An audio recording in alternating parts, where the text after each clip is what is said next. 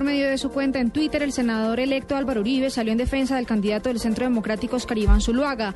Escribe el expresidente, comunidad de muchas partes del país informa que terrorista FARC presiona a votar por presidente Santos. Quieren tapar aportes del narcotráfico asesor del presidente y afectar a Oscar Iván, a Oscar Iván que es de esencia integral.